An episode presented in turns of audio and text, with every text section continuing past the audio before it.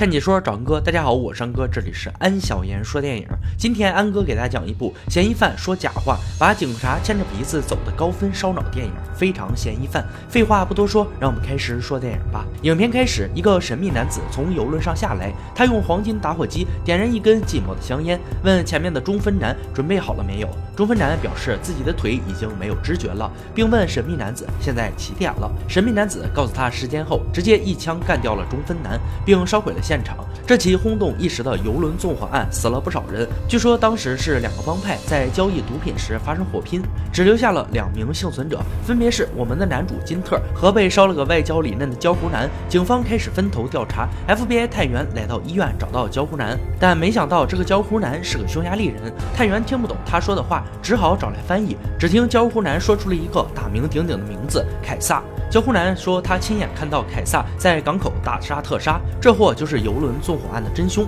随后，根据焦湖南的描述，警方开始画起了凯撒的画像。另一边，特派员负责调查第二个幸存者金特。警察告诉特派员，金特的后台很硬，甚至惊动了州长。他两个小时之后就会被释放，但特派员依然坚持要跟金特唠一唠。金特是个腿脚不利索、手也抽搐的人，打量着办公室四周和特派员的咖啡杯，开始东拉西扯的聊起闲天来。一会儿说他曾经加入过斯科基市的一个四重奏乐队，男中音是个胖子；一会儿又说他。曾在危地马拉喝咖啡，最后在特派员的威逼利诱之下，才不情愿地讲述起六周前的故事。当时有一辆满载枪支弹药的卡车被劫，警察抓来了五个嫌疑人审问，分别是已经金盆洗手并找了一个律师女朋友的约翰，爆破专家老鲍，油嘴滑舌的小法，脾气暴躁的大壮，以及身残志坚的街头诈骗犯金特。金特除了腿脚不利索之外，手也有点畸形。这五个人都有过犯罪前科，所以被警察抓进来一起审问。他们五个嫌疑人在约翰的律师女友帮助下，很快就出狱了。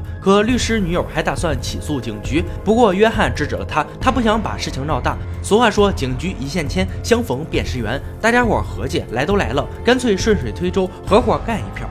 巧的是，他们手上正好有个活儿。纽约的贪污警察抱团建立起了灰色产业，那就是开着警车护送走私客和毒贩。对你没有听错，警察亲自开着车给毒贩当保镖，干着出租车的活，却赚着卖白粉的钱。这不抢他，天理难容啊！正巧这次护送乘客手里有一袋钻石，销赃的人也找好了。现在只要他们把警车给抢了，既能大赚一笔，还能报复那些总找他们麻烦的警察，简直是完美。四人一拍即合。但是约翰却表示，以前他没得选，现在他只想做个好人，他不想放弃和女友没羞没臊的幸福生活。作为五个人里最废物的金特。主动肩负起了劝说约翰的重任。金特尔开始刺激约翰说：“你的生意已经被警察搅黄了，难道你想吃软饭？”同时向约翰保证这一票不需要杀人。在金特尔的刺激下，约翰才勉强答应入伙。几个人大干了一场，不但抢到了钻石，同时还给新闻报社打了匿名电话，举报了警察的灰色产业链，成功揭露了警局的丑事。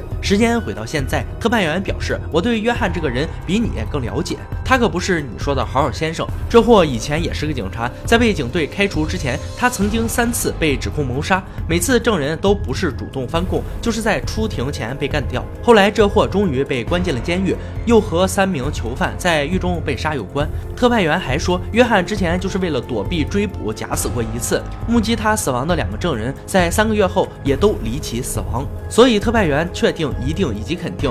这次游轮纵火案，约翰又一次假死，金蝉脱壳，他就是幕后真凶。特派员说完后，金特脸上的表情很奇怪，似乎非常不屑，并且一口咬定约翰已经死透了。在特派员的威胁下，懦弱的金特说出了游轮纵火案真正的幕后主谋，其实是一名律师。五个人在抢了钻石之后，找到了一个叫赤脚的人帮他们销赃，赤脚又给他们介绍了一个新活，抢劫一个珠宝商。任务过程非常不顺利，对方明显有所防备，五个人被逼无奈。只能杀了珠宝商和他的保镖。打开箱子一看，里面装的根本不是什么珠宝，而是白粉。这不明摆着被赤脚给坑了吗？于是，一气之下前来质问赤脚。赤脚却说，这个活是一个叫小林的律师介绍的。就在这时，探员找到特派员同步剧情，说游轮上根本就没有发现毒品。那当天发生的枪战和纵火的起因是什么呢？探员还问瘸子金特有没有提起一个叫凯撒的人。金特只能继续交代，这次珠宝案失手后没几天，律师小林就找到了他们，而小林背后的老大正是凯撒，因为五个人都曾经在不知情的情况下得罪过凯撒。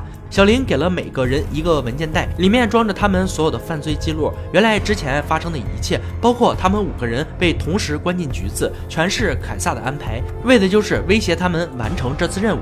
凯撒的竞争对手阿根廷党要和匈牙利人在一艘游轮上交易毒品，凯撒就想让他们五个去放火销毁毒品，报酬就是可以平分那九千一百万赃款。很快，五人有了不同的想法。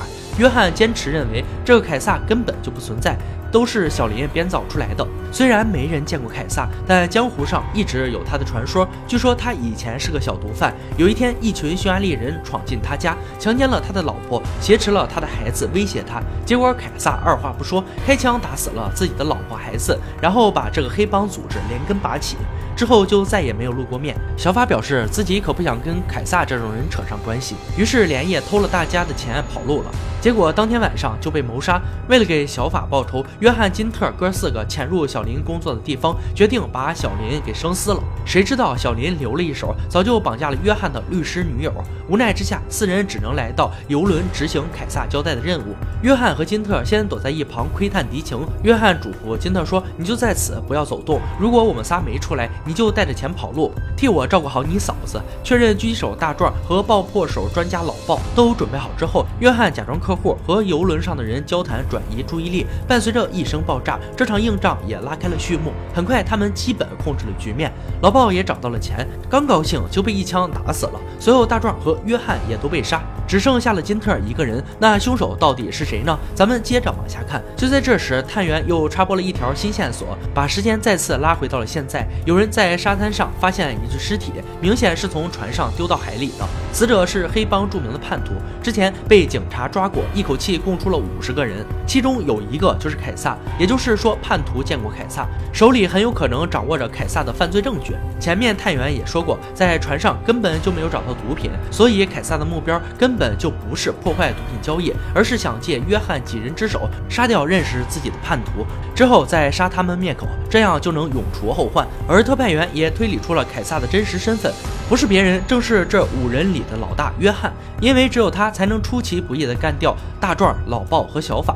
只有他才能轻易在警局安排指认，也只有他才能残忍地杀掉自己的女友。是的，约翰的女朋友也遇害了，尸体昨天刚被发现。特派员继续分析，之所以留下金特这个活口，是因为约翰看准了。他又蠢又残，所以故意在他前面伪装成凯撒被杀掉的样子，这样金特就会在警察面前力证约翰已经死了，自然不可能是凯撒。而现在之所以有人保释金特，也是约翰在背后安排，金特崩溃了。本以为约翰让自己逃跑是因为把他当兄弟，没想到只是看中自己是个废物。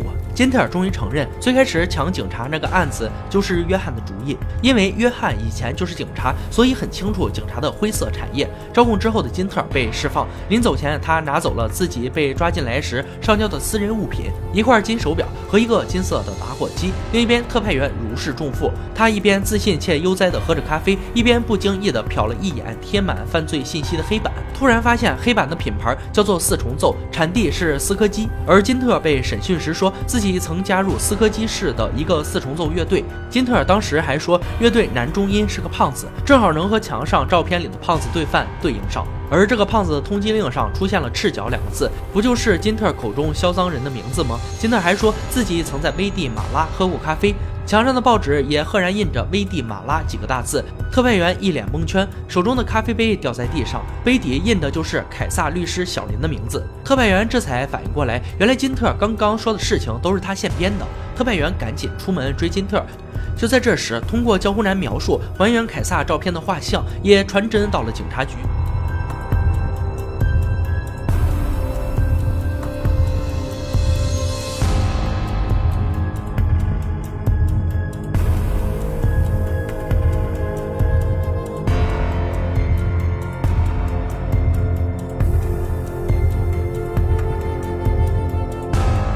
这里也就结束了。这部《非常嫌疑犯》是一九九五年的电影，但放到现在来看，依然趣味不减。而之前大火的电影《无双》，也应该是从这部电影中获得的拍摄灵感吧。片中有很多耐人寻味的细节，可以引人深思。安哥就来找几个比较有趣的细节来讲解。一五人被一同关进监狱时，约翰曾说过这样一段话：这整件事情不过只是一个借口，通常只是随便抓来几个人，再找几个流浪汉给他们点钱，他们不会同时把五个罪犯放在一起。声音指认也只是一种形式。海关找警局要答案，警局找我们的麻烦。可见约翰已经感觉到这件事情透露出诡异。可他找不出答案，只能归咎于警局办事不力，故意拿他们开刀。二特派员要求见金特的时候无端遭拒，理由更是离谱。地方检察官昨晚来这里之后见了金特，就像霜打的茄子。市长大人也来过了，州长今天也打来电话问过了，事情开始有政治色彩了。总之，这家伙后台很硬。不过这句话充满暗示意味的话，特派员却没放在心上。